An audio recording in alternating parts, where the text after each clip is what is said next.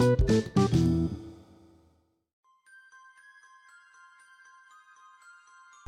bruja de la Huasteca. Hola. Me gustaría contarles un antiguo relato de hace ya muchos años, pero que no por eso deja de ser cierto. Esta es la leyenda de la bruja de la Huasteca.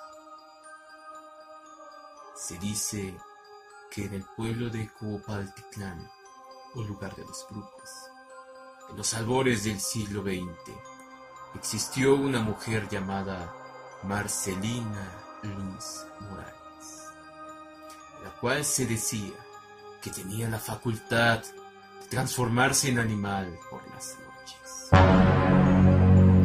Marcelina tenía escaso cabello, uñas largas, grandes orejas y un color muy pálido piel, que le daba una imagen deprimente. Se ayudaba con polvos y brebajes para dormir a su esposo y de esa forma tenerlo dominado. La mujer llevaba a cabo un extraño ritual justo a la medianoche, en el cual rociaba aguardiente con la boca y ahumaba con copal todo el lugar donde vivía, al mismo tiempo que decía oraciones con una voz extraña encendía fuego en el piso y se ponía a saltar de un lado a otro. Pero después de un rato, la mujer comenzaba a embarrarse ceniza húmeda en las rodillas, hasta que se le desarticulaban sus extremidades y quedaba sin rodillas. Tampoco tenía pies. Le crecían en cambio unos grandes colmillos y la boca se le transformaba en hocico. Por último, brotaban unas grandes alas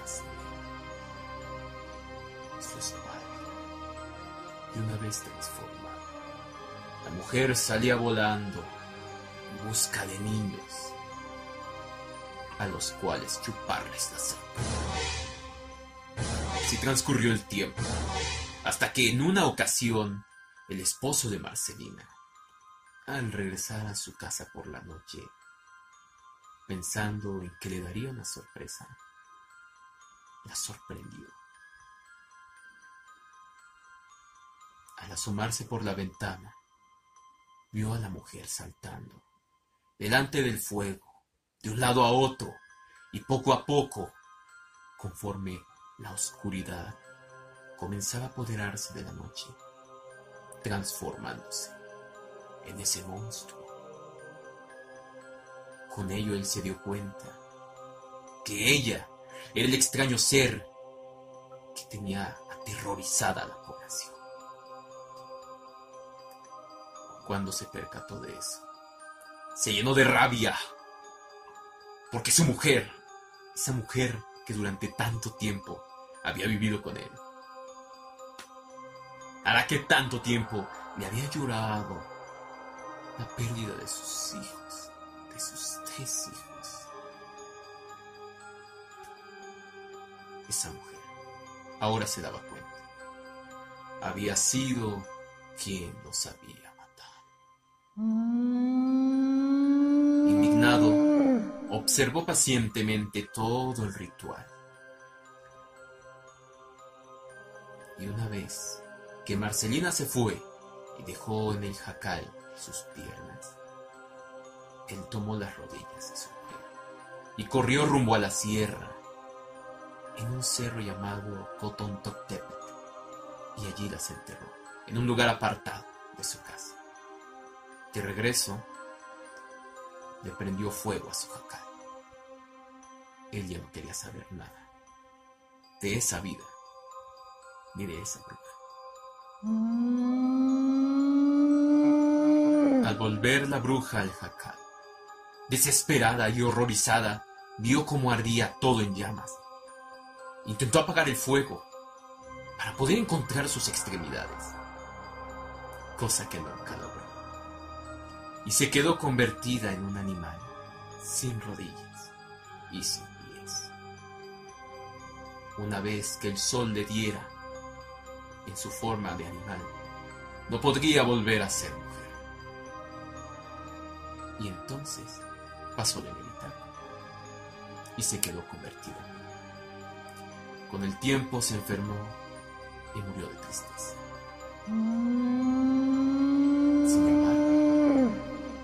Se dice que el alma negra se encuentra penando por los montes, entre los pueblos y sus alrededores, y también se cree que revive de vez en cuando en los cuerpos de los brujos y brujas de aquella región durante el mes de marzo, justo cuando iniciaba el calendario indígena. ¿Que cómo lo sé? Porque yo estuve ahí.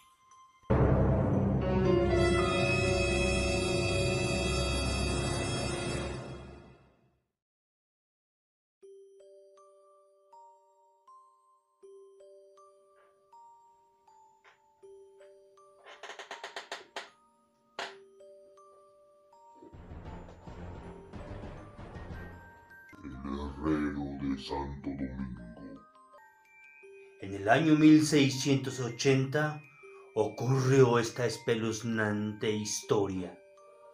En una casa ubicada en la Puerta Falsa de Santo Domingo, en la Ciudad de México. En ella vivía un clérigo con una mujer, a pesar de que esto estaba prohibido. Muy cerca de ahí, en la calle de Valvanera, vivía el compadre del sacerdote, un herrero que siempre le aconsejaba dejarla, pues él más que nadie debía dar el buen ejemplo a los demás. Una noche, el herrero fue despertado por unos golpes muy fuertes a su puerta. Este se sorprendió que lo estuvieran solicitando tan tarde, pues nadie anteriormente había acudido a él en calidad de urgencia. Cuando abrió, vio que a la puerta estaban tres personas de color, que llevaban una mula para que le pusiera las cerraduras. Decían ir de parte del clérigo y que les urgía errar al animal, pues a la mañana siguiente tenía que ir al santuario del cerro del Tepeyac. Si hubiera sido otro el solicitante, el herrero no hubiera aceptado, pero por tratarse del sacerdote, aceptó el trabajo. El herrero entró a su casa por sus herramientas, salió y colocó las cerraduras a la mula con rapidez. Cuatro clavos por cada pieza.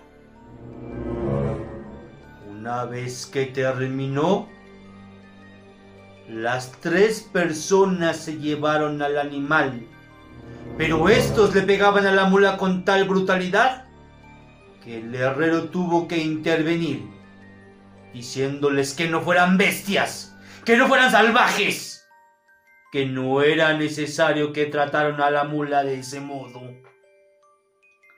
Las tres personas se fueron y desaparecieron en la oscuridad de la noche. El herrero regresó a su cama y se quedó profundamente dormido. Al día siguiente, muy temprano el herrero fue a ver al sacerdote para saber cuál era la urgencia que tenía por ir al cerro del Tepeyac. Pero al llegar a su casa, se sorprendió de que éste todavía seguía en pijama.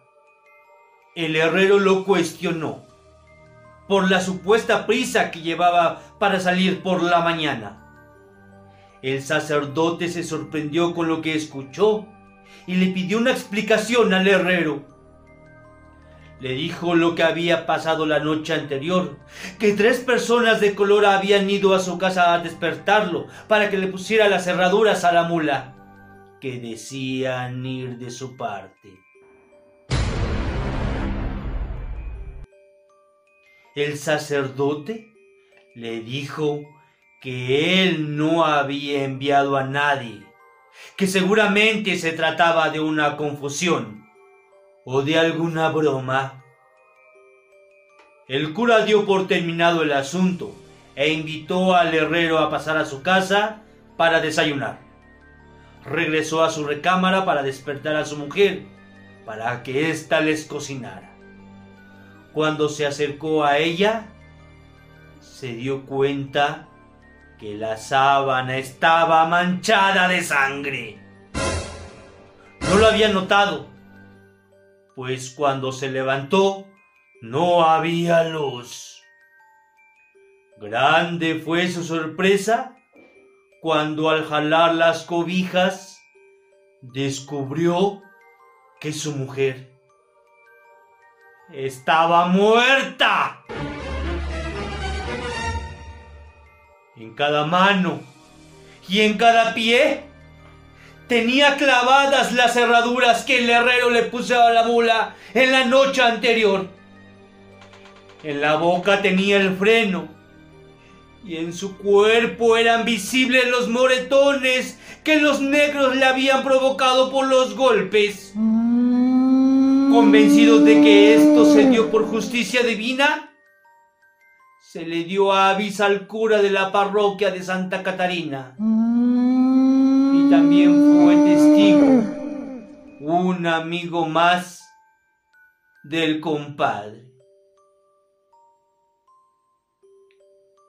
Ellos, los que estuvieron presentes, le aconsejaron enterrarla ahí mismo.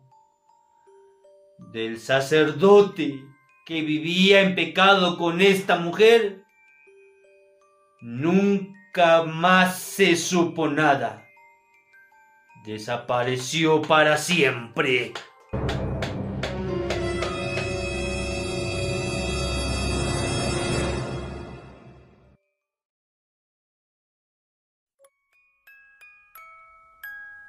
La leyenda de la Copetes.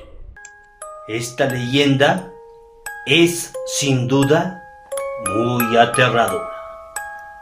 Pues esta mujer cuyo nombre verdadero fue Erlinda, asesinaba a sus amantes después de tener relaciones sexuales con ellos. Paso seguido, los enterraba en el jardín de su casa. Esta mujer existió a principios del siglo XIX en San Luis Potosí. Fue huérfana, pues su padre rico no la reconoció hasta la edad adulta y su madre fue asesinada por órdenes del padre de Erlinda. Pues como era una simple sirvienta, podría ponerlo en apuros más adelante. La niña creció en diferentes hogares, gracias a la caridad de algunas familias potosinas. Trabajó como sirvienta mucho tiempo. Después encontró a su padre biológico, quien arrepentido por haberla abandonado y sobre todo de haber mandado a matar a su madre, le regaló una gran casa, una casa enorme. Esta tenía muchas habitaciones y un gran, un gran jardín. La propiedad, de acuerdo al plan original de Erlinda, se convertiría en un hotel, un gran hotel pero al final se convirtió en un prostíbulo, pues era más redituable. A la casa grande comenzaron a llegar muchos clientes, incluso de otros estados de la República. Hombres de mucho dinero, hombres que acostumbraban a participar en grandes encuentros sexuales colectivos. Se desconocía por qué de repente los clientes comenzaron a desaparecer misteriosamente cada que entraban a la casa. La gente descartaba robo, pues la Copetes tenía dinero de sobra. Un buen día, dos amigos que estaban bebiendo en una cantina platicaban temerosos y preocupados sobre las extrañas desapariciones que estaban sucediendo en San Luis Potosí. No era para menos, pues el patrón de uno de ellos había desaparecido precisamente al ir a la casa de la Copetes. Los dos amigos tenían un plan e irían a buscar al patrón. Se daban valor, ya que uno de ellos era militar. Y aunque no tenían mucho dinero para poder entrar a este lugar, su plan contemplaba esto. El plan consistía en ponerle una trampa a la Copetes.